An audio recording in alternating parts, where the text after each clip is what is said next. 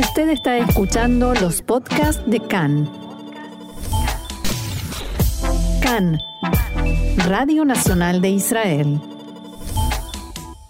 Seguimos aquí en CAN en Español, Radio Reca, Radio Nacional de Israel, y seguimos también con nuestra serie de entrevistas con vistas a las elecciones del martes que viene, primero de noviembre, y estamos en línea con Hernán Feldman, miembro del Comité Central del Likud, aquí en Israel, y presidente de la Junta de Gobernadores del Likud Mundial. Hernán, nuevamente te doy la bienvenida a CAN en Español. Marcelo Kisilevsky te saluda. ¿Cómo estás? Hola Marcelo y hola a tus oyentes. Eh, bueno, estamos a una semana. ¿Cómo, ¿Cómo se respira el ambiente en el Likud? Eh, mucho optimismo. Yo creo que estamos en los umbrales del regreso a, a dirigir este hermoso país. Eh, las encuestas no son tan alentadoras, estamos como en una tendencia medio flotando y medio bajando a 31 diputados cuando han estado en los 36 y, y, el bloque de Netanyahu, así llamado, o el bloque de la derecha, eh, flota en los 60 diputados solamente. Anotá frente tuyo de forma clara de que el Likud va a tener el, el, grupo de partidos que apoyan al Likud van a pasar los 60 mandatos. Eh, ¿Sumando a quién? ¿A quiénes eh, incluís? Eh, a, los partidos religiosos y a los partidos de la derecha israelí. ¿También a Benny Gantz? No, no, aún no. Sin Benny Gantz. Sí, por supuesto que sin Benny Gantz. Porque sabes la, el, juego que medio que se analiza que se está jugando acá. Eh, por un lado, eh, que venga el partido o el frente eh, de Ben Gvir y Bezalel Smotrich, y por el otro lado, bueno, una vez que se logre con ellos los 61 diputados, tratar de convencer a Mahanea Mamlahti de Benny Gantz de entrar para así poder sacarse de encima a el extremista Ben Gvir y Smotrich. y la prueba dicen que es este, este episodio un poquito embarazoso con la foto que no se quiso sacar Netanyahu con Ben Gvir.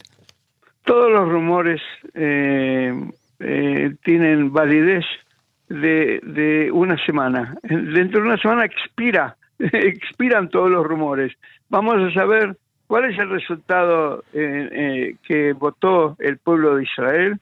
Espero, como te dije antes, que sea favorable para el Likud y que podamos poder podamos volver a dirigir este país que tiene eh, eh, maravillas para hacer en el futuro, pero que también tiene algunos problemas en el momento que deben ser resueltos a la brevedad y que este actual gobierno ha empeorado la situación. Sí, pero antes que entremos en eso hay que eh, hablar de otro problema interno y es las expresiones de Smotrich que dijo que Netanyahu es mentiroso, hijo de mentiroso, que quiere decir el peor de los mentirosos en un eh, diálogo privado, lo comentábamos ayer en nuestro programa, eh, y tuvo que salir Netanyahu a perdonar a Smotrich y Smotrich tuvo que disculparse, pero mm, hay quienes dicen que esto habla de las relaciones verdaderas entre eh, Accionuta Datit y el Likud o Netanyahu.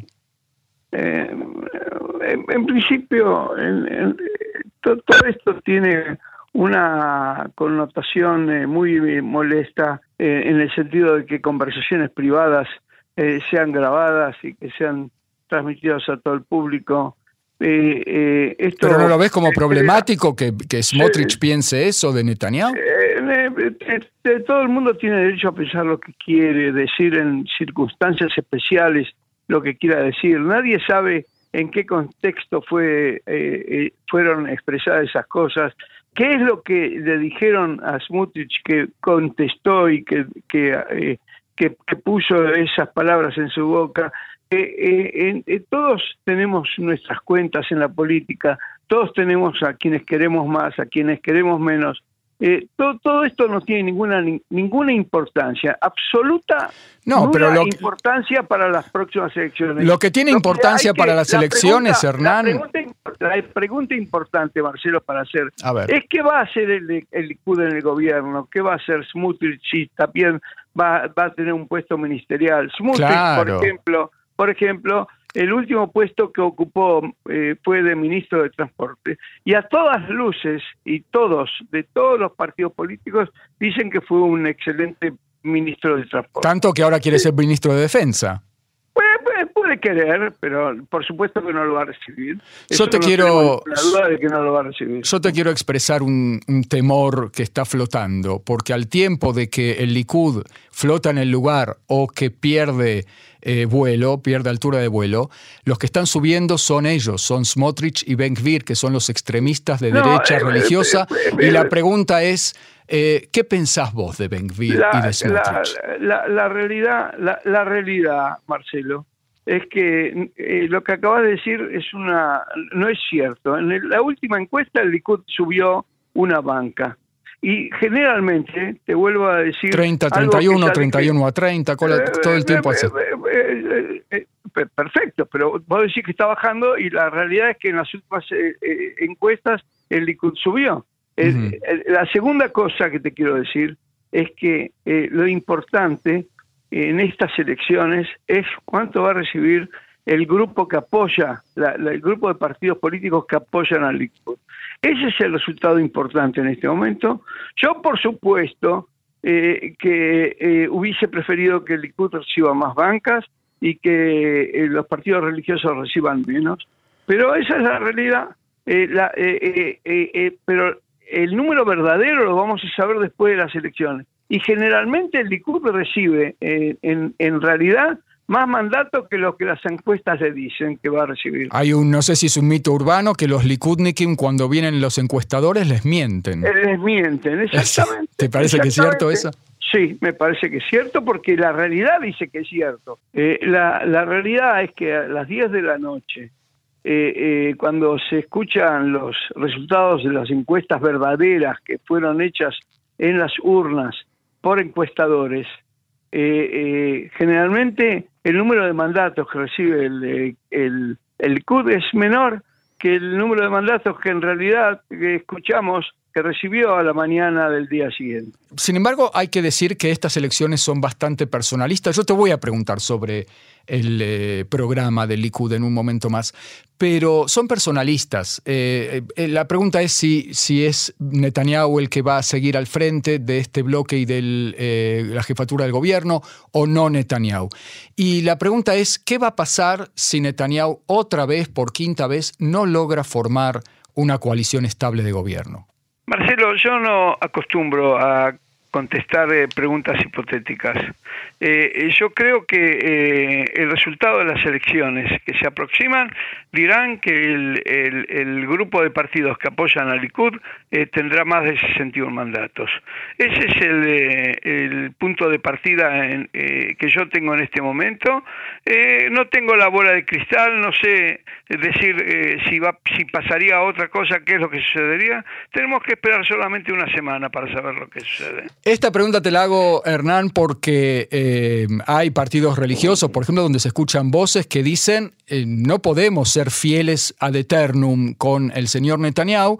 Eh, mucho tiempo en la oposición no es bueno para nuestros votantes, no Pero, es bueno para nuestras instituciones religiosas. Marcelo, Marcelo, la, la, pregunta está clara, pero eso está basado en la suposición de que el Likud no llegue a los 61 mandatos. Uh -huh. Yo vuelvo a decirte que el Likud va eh, Likud y sus partidos eh, eh, satélites, vamos a satélites, llamémoslo, van a recibir más de 61 mandatos. Por otra parte, ¿cuál es la alternativa? La alternativa, cuando hablamos de 61 por parte de los partidos de, de, de, que, que se acercan al Likud, estamos hablando de 59 mandatos del otro lado, pero esos 59 mandatos incluyen partidos eh, eh, que, que, que, niegan el derecho a la existencia del Estado de Israel como Estado judío.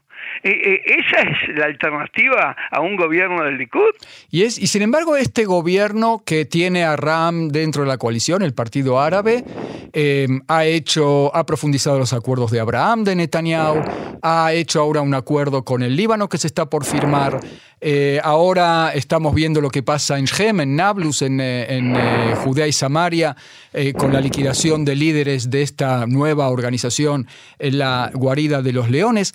¿Qué te parece la actuación de este gobierno en el, en el tema de defensa y seguridad? en principio, en principio, cuando tú hablas de RAM, no estás hablando de la de la eh, de la de la lista unificada, de la lista unificada de los árabes. Esa lista unificada de los árabes eh, eh, no reconoce al Estado de Israel como Estado judío y quiere un Estado eh, judío dentro de las fronteras del año 67 que sea para todos sus ciudadanos eh, y, que no sea o sea no judío, o sea que o sea que no no te olvides de mencionar también eso que, que, solamente con ellos podés llegar a 59 o a 60 o lo que quieras con respecto al funcionamiento de, este gobierno yo no creo que en este en el marco de una entrevista corta como la que estamos teniendo eh, eh, pueda, podamos abarcar todo. Pero eh, pusiste en el mismo terreno los acuerdos de Abraham y el acuerdo con el Líbano. Eh, es una es una, una cosa que no tiene nombre y que no puede ser comparada jamás. ¿El, acuerdo con el Líbano por el, gas marítimo está mal? En, el, en, los acuerdos de Abraham también recibimos y también dimos. En los, en los acuerdos con el Líbano solo dimos.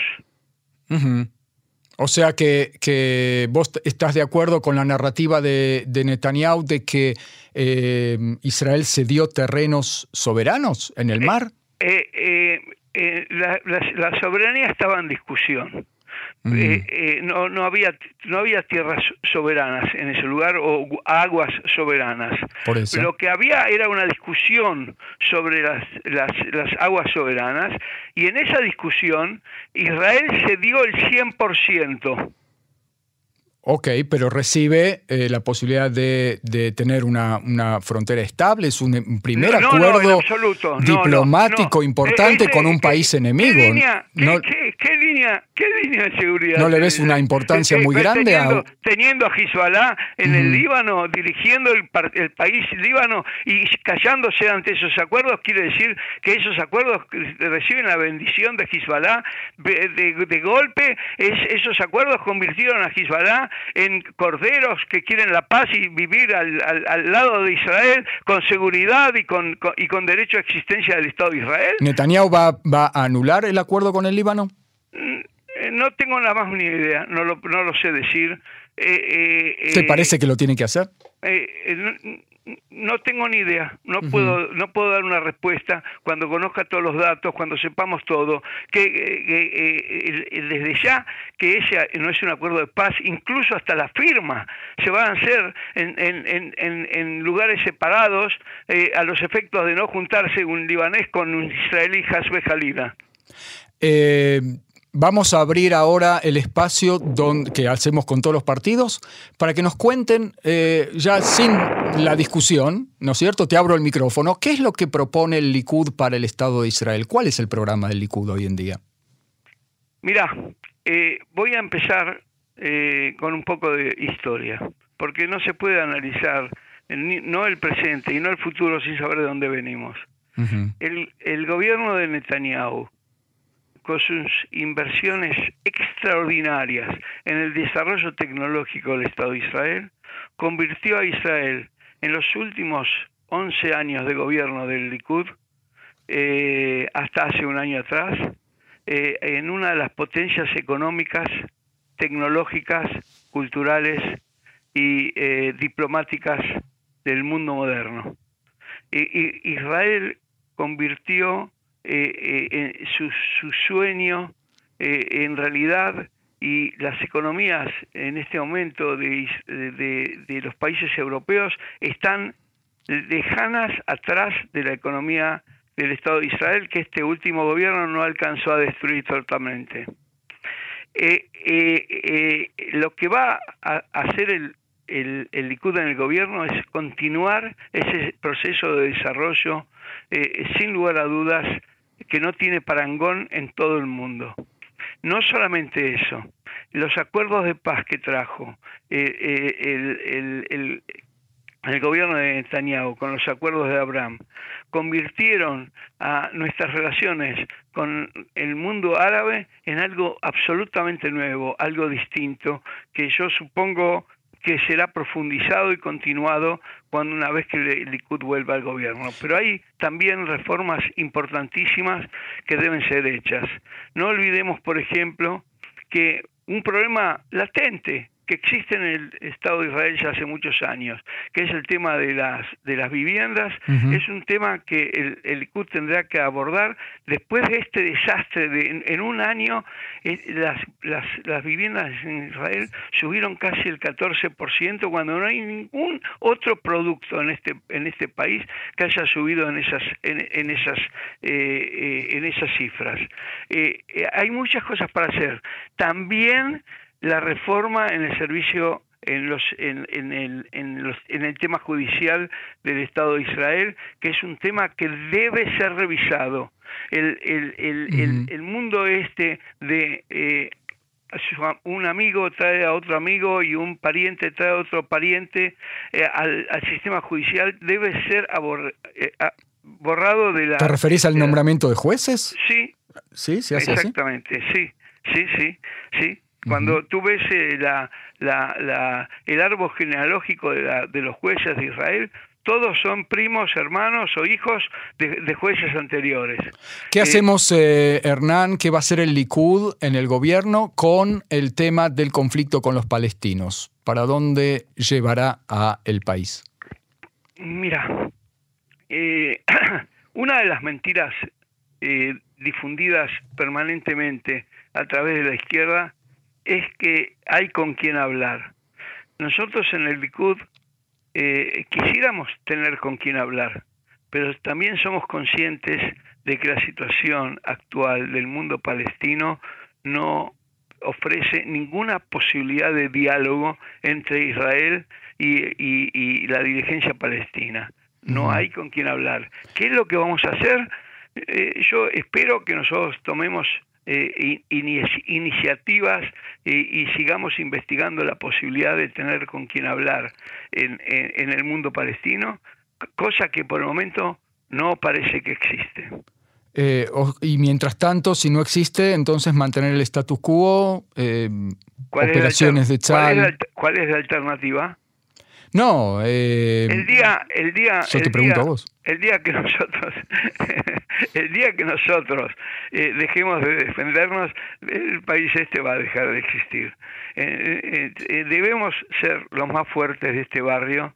El barrio este del Medio Oriente es un barrio problemático, con un vecino no muy cercano que amenaza a la existencia de Israel permanentemente que está hoy día luchando internamente contra aquellos que ven la realidad de, de Irán.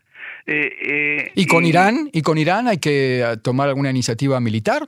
Eh, yo no estoy en condiciones de darte una respuesta uh -huh. a esa pregunta en este momento, pero sí creo que Israel tiene que, en principio, hacer todo para estar preparado para un conflicto militar con eh, Irán y ganar ese conflicto. Nosotros no podemos darnos el lujo de perder una sola guerra. Muy bien, tenemos más. Es, es para seguir hablándolo, por supuesto, eh, en el contexto del acuerdo o no acuerdo entre las potencias e Irán que se acaba de, eh, de postergar, por lo menos, hace poquitos días. Pero eh, ya lo haremos después de las elecciones. Hernán Feldman, eh, miembro del Comité Central del Likud, presidente de la Junta de Gobernadores del Likud Mundial. Muchísima suerte en estas elecciones, que gane el mejor, como se dice siempre. Nosotros, y seguro. Nos veremos y volveremos a hablar después. Gracias, Marcelo. Muchísimas gracias. Shalom, shalom.